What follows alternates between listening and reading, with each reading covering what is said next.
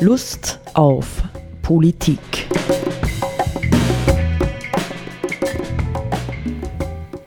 Liebe Hörerinnen und Hörer des Freien Radios Freistadt, Sepp Kiesenhofer und Roland Steidl begrüßen Sie wieder zu einer Sendung Lust auf Politik. Wir nehmen diese Sendung am 21. September 2020 auf und greifen vielleicht in mancher Hinsicht auch überraschend ein Thema auf, das äh, in der Presse in den letzten Wochen ja unendlich viel diskutiert worden ist ja, und kommentiert worden ist. Ähm, man kann sich natürlich fragen, Sepp, äh, müssen wir noch äh, unseren unser Salz dazugeben oder unseren Pfeffer oder, oder unsere mm, ähm, halt mehr oder weniger beschränkte Meinung in einem doch sehr komplexen Feld, ja, das offensichtlich ja auch die EU nicht wirklich imstande war, innerhalb der vergangenen fünf Jahre irgendwie sinnvoll zu bearbeiten, nämlich die Frage, äh, wie gehen wir mit Migration, wie gehen wir mit Flüchtlingen um, aufgezäumt am ganz konkreten Beispiel Moria, nicht das jetzt ja ähm, eben aktuell ist und in der Diskussion ist und wie sich auf der einen Seite die EU dazu stellt, nicht? Und wie sich einzelne Staaten in der EU dazu stellen, aber auch wie sich ganz konkret Österreich, ja, oder äh, die Regierung oder wir als Bürger dazu stellen. Das ist eine spannende Frage, die ja auch tatsächlich sehr kontrovers diskutiert ähm, worden ist und noch immer wird. Und vielleicht kannst du einfach mal in deine mh, mm, äh, Sucharbeiten und Reflexionsarbeiten Einblick geben? Ja, mein, mein Zugang war primär ähm, eigentlich der, dass durch dieses Thema, dass da dieses Flüchtlingslager Moria auf ähm, Lesbos abgebrannt ist, ähm, ja, dann die Frage entstanden ist, und was passiert jetzt mit diesen Leuten? Das waren ja, glaube ich, so 13.000 Menschen circa, haben in diesem Lager gelebt, die dann plötzlich obdachlos waren oder mm, auf der Straße geschlafen haben, sie irgendwohin halt äh, zerstreut haben und so weiter. In der Zwischenzeit, wie wir wissen, ist ein neues Lager errichtet worden, wo, habe ich gelesen, wieder bis zu 10.000 Menschen zurückgekehrt sind oder dorthin gezogen sind. Ähm, jedenfalls ähm, wurde ja dann das Thema virulent jetzt äh, auch in den Medien. Wie steht Österreich oder die österreichische Regierung zu diesem Thema? Und es hat natürlich Aufrufe gegeben, ja, da müssen wir jetzt zumindest Kindern oder unbegleiteten Jugendlichen helfen, wenn nicht äh, auch anderen Menschen, Familien, Männern, Frauen und so weiter. Es hat sich dann herausgestellt, dass die Regierung in dieser Frage eigentlich total gespalten ist, weil die Grünen sehr klar gesagt haben, wir wollen, dass da Menschen aufgenommen werden von Österreich mhm. und die ÖVP dagegen gesagt hat, wir sind strikt dagegen, dass irgendjemand aus diesem Lager in Österreich aufgenommen wird. Ja. Und dann wurde das Ganze auch eine ethisch-moralische Diskussion und Komponente äh, wo jetzt unterm Strich jetzt einmal sage, ganz ein bisschen verkürzend, äh, die Regierung bzw. die ÖVP dann gesagt hat, wir helfen in dieser Situation nicht. Und für mich ist die Frage, sie dann gestellt hat, was bedeutet das jetzt für uns als Gesellschaft, wenn die Regierung unserer Gesellschaft, unseres Staates sagt, da ist jetzt medial sichtbar geworden massenhaftes Elend. 13.000 Menschen sind auf einen Schlag über Nacht obdachlos. Äh, vor, innerhalb Europa oder vor den Toren Europas. Und die Regierung sagt, also die Regierung sagt, wir helfen nicht. Und äh, über das möchte ich gerne, muss man reden. Weil ich finde, dass das eine ganz fundamentale Frage ist. Wie gehen wir um mit Elend oder mit Hilfebedürftigkeit? Naja, man kann man ja vorsichtig nicht die, auf, aufgrund des öffentlichen Druckes, ja, den äh, die türkise Fraktion äh, bekommen hat, ja, durch äh, nicht nur die Grünen, sondern auch durch viele ÖVP geführte Städte beispielsweise. Ja, also das ist ja interessant.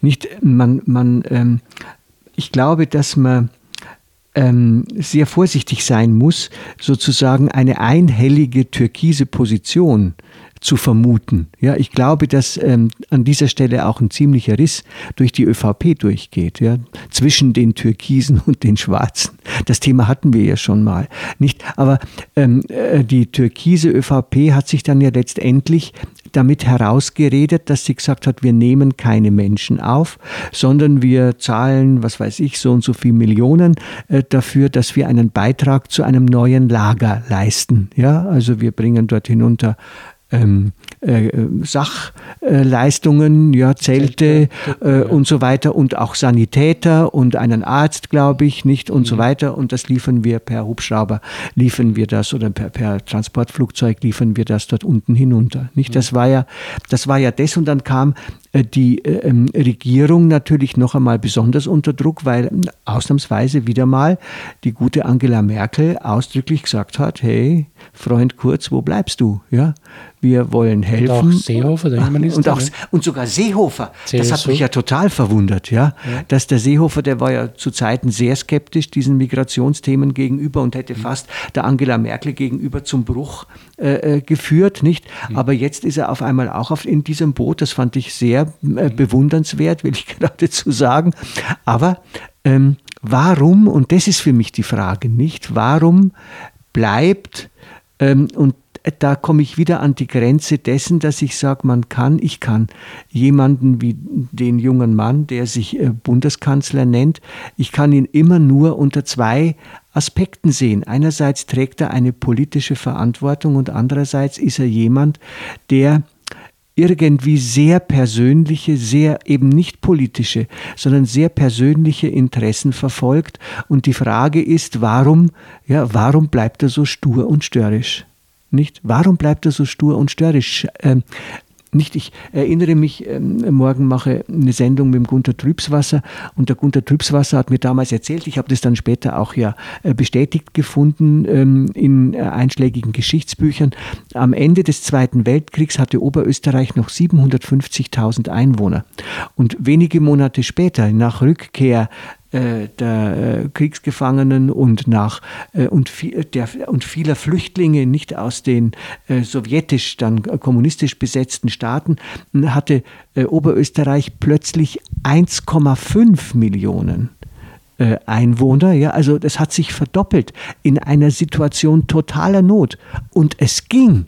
Ja? Mhm. Und jetzt scheint es nicht zu gehen, dass wir in einer Situation völliger, ich sage es einmal, materieller Absicherung oder Absättigung, zumindest eines großen Teils unserer Bevölkerung, nicht imstande wären, tausend Leute aus äh, Moria aufzunehmen. Mhm. Nicht? Wobei man vielleicht auch noch ergänzend sagen muss, Deutschland, das 1550 oder so Leute aufnehmen möchte, nimmt nun ja nicht unbedingt Leute aus Moria auf, ja? sondern sie nehmen von allen griechischen Inseln auf. Und zwar Leute, die große und gute Chancen haben, tatsächlich ein Bleiberecht, zumindest ein vorübergehendes Bleiberecht zu bekommen und nach Möglichkeit Familien. Mhm.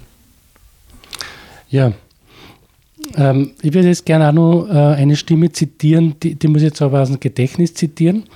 Äh, und zwar gab es ja aus diesem Anlass mh, hm, verschiedene Äußerungen äh, per Video.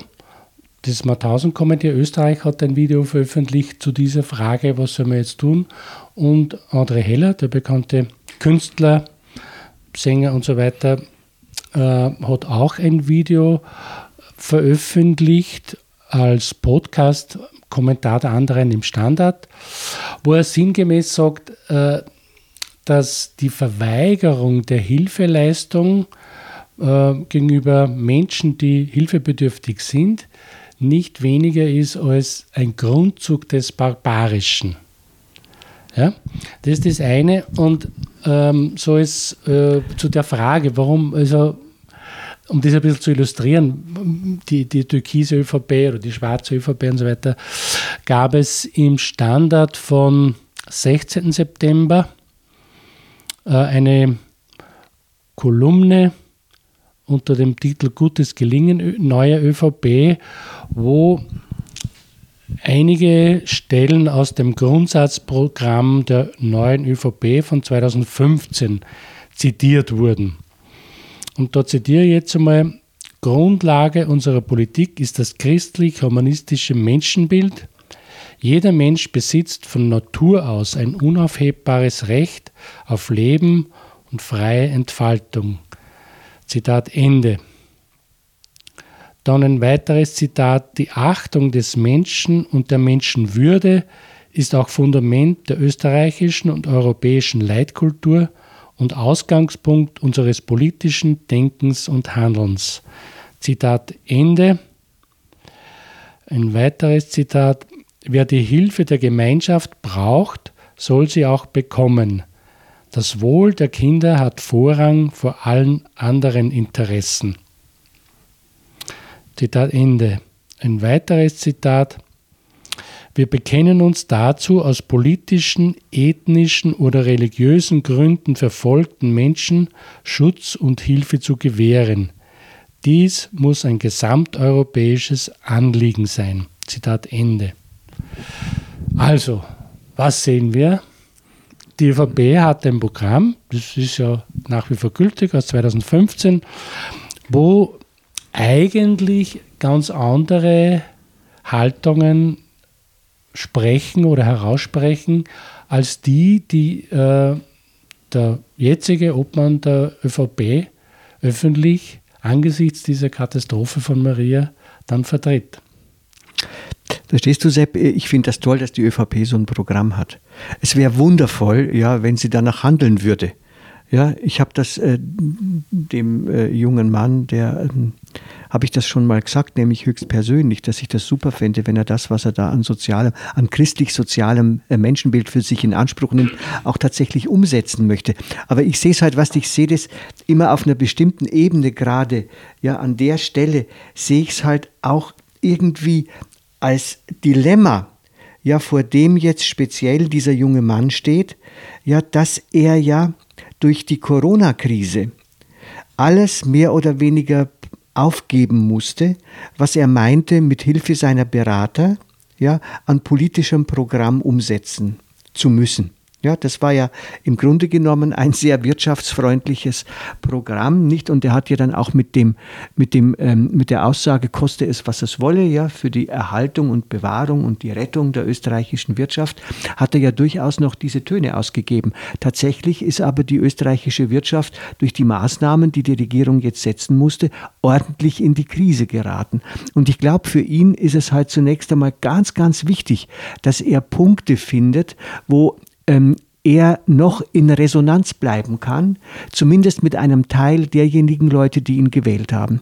Und man, er ist gewählt worden, ja, nachdem er ja im Grunde wiederum äh, politische Positionen von den Freiheitlichen abgekupfert hat, nämlich die Ausländerfeindlichkeit, ja, und irgendwo muss er an bestimmten Punkten ja doch noch das Gefühl vermitteln können, ich bin konsequent, ja, oder ich tue etwas Progressives oder ich tue etwas, ähm, äh, das ich wirklich umsetzen kann im Verhältnis jetzt zu einer Situation politisch durch Corona, die völlig unberechenbar geworden ist. Ja? Sie ist völlig unberechenbar. Aber wenn ich hergehe und sage, ich mache eben in Linz eine neue Digitalfachhochschule oder sowas, das hat was Positives. Hochschule, also Hochschule, keine ja. Fachhochschule, ja, sondern eine Universität. Fakultät, ja, genau, ja. ja, Fakultät, nicht?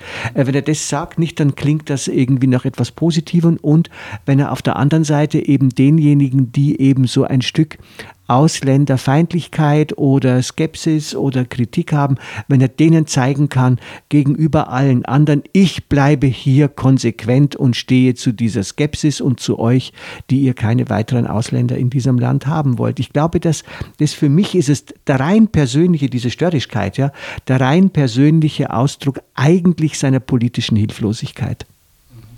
Ich kann das nur so das ist ganz schwierig, ja, weil ich immer wieder sage, ich kann mit dem, was von dieser Regierung und von dieser türkisen Seite kommt, kann ich letztlich immer nur psychologisch umgehen. Ich kann es nicht ganz, ganz schwer nur politisch fassen. Ja?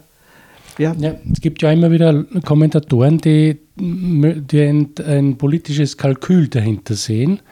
Die sagen, es, es sind ja jetzt zum Beispiel die also kommende Wahlen, äh, Landtagswahlen in Wien äh, in zwei, drei ja. Wochen.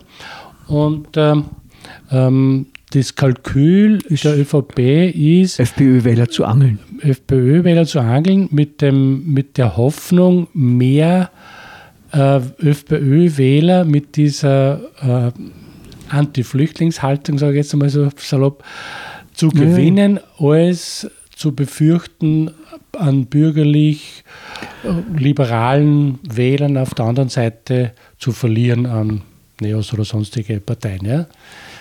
Es könnte auch sein, dass, dass, dass dieses Kalkül dahinter steckt. Und wir wissen ja, dass, dass äh, im Kanzleramt ein ordentliches Kontingent an politischen Beratungspersonen tätig ist. Und äh, ja, ja, ist richtig, nicht? Also ich meine, wie viel, na, ich will das gar nicht jetzt auflisten, aber du wirst schon recht haben, nicht, dass dahinter natürlich politisches Kalkül auch steckt.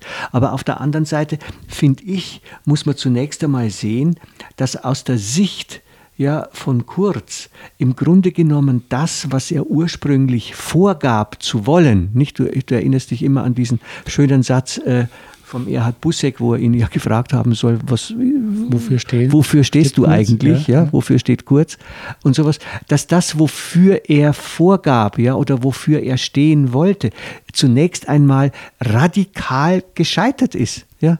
Das muss man einfach so sehen.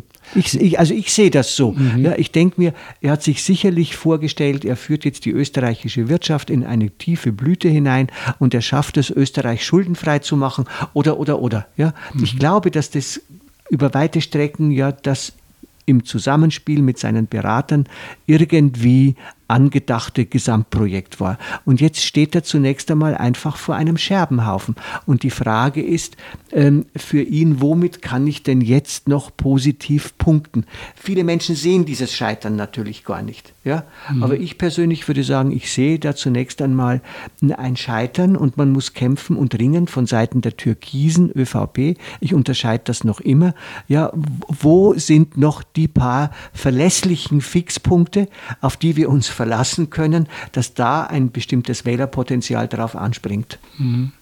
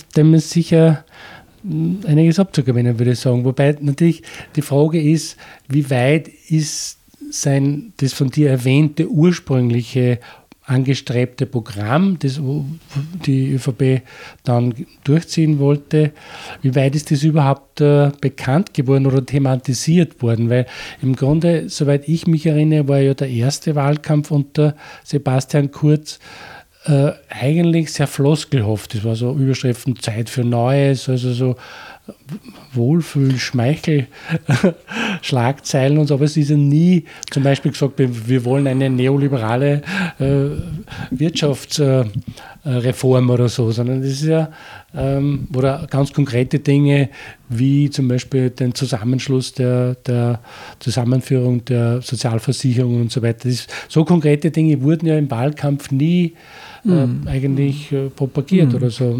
Von daher kann man das ja nur vermuten, was, was war das ursprüngliche Programm.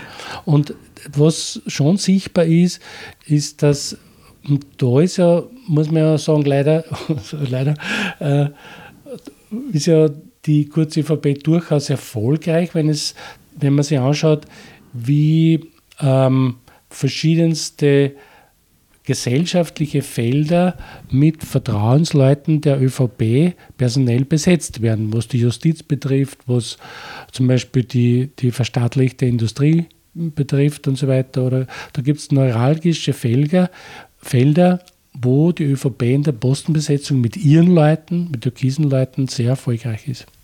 Gut, das macht natürlich in gewisser Weise, machen das alle Parteien nicht, dass sie in irgendeiner Form versuchen, dort, wo sie Einfluss kriegen können, ihn auch zu fixieren. Nicht? Das, ähm, das hat die SPÖ ganz sicher zeitweilig genauso gemacht, nicht dort, wo sie gut im Sattel saß.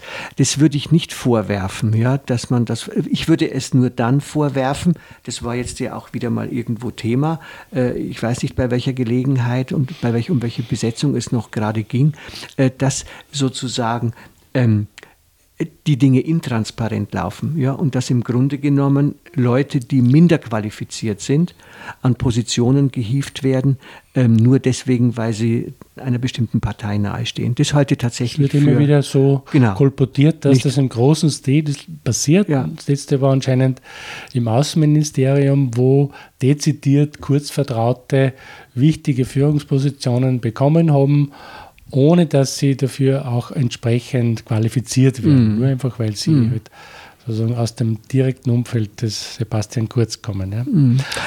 Genau, ja, es macht nur weiter, dass wir wieder auf unser Ursprungsthema genau, weiter, ja. Ne, das wäre wär ja, äh, wär ja ganz mhm. gut, aber man sieht trotz allem, äh, Sepp, dass wir äh, so ein bisschen auch mm, in verschiedene Richtungen ausbrechen jetzt, dass das Thema, dass das Thema schon sehr komplex ist. Ja, also ähm, ich erinnere mich noch an das, du hast das ja auch gehört, nicht an das äh, Interview mit ähm, äh, ähm, Ulrich Körtner, nicht in Punkt 1, nicht der ja versucht hat, ähm, diese äh, Komplexität der Thematik äh, aufzuzeigen, nicht auch mit dem Hinweis darauf, dass man ja gar nicht weiß oder dass eigentlich zu spüren ist, dass die Griechen gar nicht wollen, dass da ganz so viele Leute auf einen Schlag aufgenommen werden äh, sollten, ja, von anderen Ländern. Ähm, und auf der anderen Seite er ja auch unterschieden hat, klar zwischen moralischen Argumenten und politischen Argumenten. Ja, er sagt, man muss die Ebene der Moral, die ziehen wir gerne leicht an, natürlich und sagen, ja, das muss doch eigentlich im Sinn der Menschlichkeit sein, dass man da hilft, das kann man doch nicht lassen. Aber er hat eben dann darauf hingewiesen, dass die politischen äh, Kontexte eben im Blick auf die Interessen Griechenlands und anderer halt tatsächlich schwierig zu erfassen sind, ja, und dass man heute sehr, sehr viel mh, Rücksicht auf die verschiedenen Interessenslagen nehmen muss, äh, ehe man halt so eine, eine General ähm, ähm, Entscheidung treffen kann. Wir nehmen, ich sage es mal überspitzt, alle 13.000 äh, Moria-Leute einfach bei uns auf. Nicht? Da gehört ja ganz, ganz viel ähm, Vorbereitungsarbeit auch dazu. Nicht? Das fängt ja schon wieder bei der Corona-Thematik an. Nicht? Also äh, wie kann ich halbwegs sicher gehen, dass ich äh, die Leute, die vielleicht Corona infiziert sind, mittlerweile in diesen Lagern, dass ich die so behandeln kann, dass sie nicht wieder zu einer Ansteckungsgefahr werden. Wir haben ja tatsächlich eine sehr vielebige Gesamtsituation. Nicht? Ich bin natürlich, äh, ähm, also von meinem Gefühl her, ja, oder so, aber das ähm, äh, denke, ah ja, warum, warum, warum tut sich die Regierung, also der türkise Part, tatsächlich so schwer, ein eindeutiges Zeichen der Menschlichkeit zu setzen? Wobei, ja, natürlich die Gefahr, also ich kann dem ja auch was abgewinnen, ja, dass, dass äh, die türkise Partie sich so äußert, weil ich den Eindruck habe, an der Stelle ist sie irgendwie mit ihrem äh, Mangel an Einfühlungsvermögen, das hat man ja schon öfter vorgeworfen, ja, also nicht erst jetzt, ja, äh, dass sie darin ehrlich ist. Ja, wenn sie jetzt sagen würde, ja, wir nehmen einfach pauschal, alibi halber, nehmen wir 100 Leid auf, damit hat das Volk und die moralisch äh, entfachten und leidenschaftlichen Ruhe, ja, ja, dann haben wir ein Zeichen gesetzt und machen weiter wie bisher. Das wäre vielleicht übler. Das wäre geheuchelt. Das wäre geheuchelt, ja. Möglicherweise. Ja, ja, ja, könnte sein. Was, also, dass man sozusagen, das wäre wieder eine eigene Form von Strategie. Und die Frage ist eher die, nicht, du hast das ja schön vorgelesen aus dem äh, Programm der ÖVP, ähm, kann eine Partei wie die österreichische Volkspartei, die eine ähm, doch sehr stark wirtschaftsorientierte Partei ist, nicht kann die in Zeiten wie diesen tatsächlich guten Gewissens zu einem solchen Programm stehen und sagen, das wollen wir. Ja, kann sie das noch? Ja, oder sind es eben tatsächlich schon im Programm von 2015 nette Floskeln, mit denen man sich äh, bezieht. Am Land ist das ja noch üblich, nicht? Hier bei uns am Land hast du noch immer dieses, dieses ja, die ÖVP, die ist christlich-sozial, nicht? Ja, das ist einfach ein, ein Vorurteil, das ihr noch immer anhaftet, ja, obwohl sie schon viel davon nicht mehr zu zeigen imstande ist. Was war in dem Fall schade ist, weil, äh, also, ich finde, es muss alles passieren, es muss alles getan werden, so, um äh, diese Haltung der Mitmenschlichkeit, wann wer Hilfe braucht, dann muss er die bekommen, dann wird er die bekommen, ja, oder sie, dass diese Haltung nicht in unserer Gesellschaft verloren geht. Weil da denke wie, wie André Heller, das ist mich, also wenn, man, wenn man diese Haltung aufgibt, dann ist das etwas Barbarisches. Es ist ein barbarisches Verhalten zu sagen, es ist mir gleichgültig, was mit dir in der Gosse passiert. Es berührt mich nicht. Das ist eine barbarische Haltung und von daher denke ich, ja, muss man alles Mögliche tun, um das zu verhindern. Vielleicht ähm, lese ich jetzt noch einen kurzen Text oder ein kurzes Zitat vor von Cornelius Obonia, ähm, der im Standard vom 12. 13. September einen, einen, einen Beitrag geschrieben hat, sehr lesenswert, unter dem Titel Moria oder die letzten Tage der Menschlichkeit äh, wo er sich halt empört über die Haltung äh, der Regierung mit diesem jungen Herrn an der Spitze, schreibt er. Und ähm, er wendet sich natürlich da auch an diese, an diese christlich-sozialen äh, äh, Teile der ÖVP, äh, die es ja, wir wissen es nicht, aber vermutlich auch gibt. Und da sagt er Zitat, und wo seid ihr jetzt bitteschön, ihr Granten der ehemaligen Partei der christlichen Mitte? Seid ihr schon rechts vom Bord gekippt? Der junge Herr fährt mit euch geilomobil. Wie lange seht ihr noch zu? Was ertragt ihr noch? Ja. Na, das, das äh, bringt mich wieder dorthin, nicht? Äh, ähm, wir hatten das Thema ja schon vor anderthalb Jahren ja, in unseren Sendungen. Ähm, könnte nicht eine logische Folge dessen, was zurzeit passiert, sein, dass die ÖVP sich spaltet? Ich ja. halte das nicht für ausgeschlossen. Ja? Ja. ob das anhand Moria ist oder ob das anhand äh, von Corona ist oder was auch immer. Aber ich glaube tatsächlich, dass äh, innerhalb der, der ÖVP genauso wie innerhalb der Grünen ja, ähm, es Spannungsfelder gibt, ja, ja, im Blick auf Zukunft, die enorm sind. Ja, ja. ja und dass, äh, dass äh, sie derweil noch hält, die Regierung, ist bis zum gewissen Grad ein kleines Wunder. Ja? Ja. ja und ich selber weiß nicht, ja, äh, ob ich uns wünschen soll, dass sie anhand dieser Spannungsfelder noch lange hält oder ob es nicht für beide Parteien nach innen wie nach außen wichtig ist, Klartext zu reden und zu sagen, so, wir wollen, dass das österreichische Volk wirklich weiß, wofür wir stehen. Gut, in diesem Sinne wollen wir diese Sendung beenden. Auf Wiederhören. Auf Wiederhören.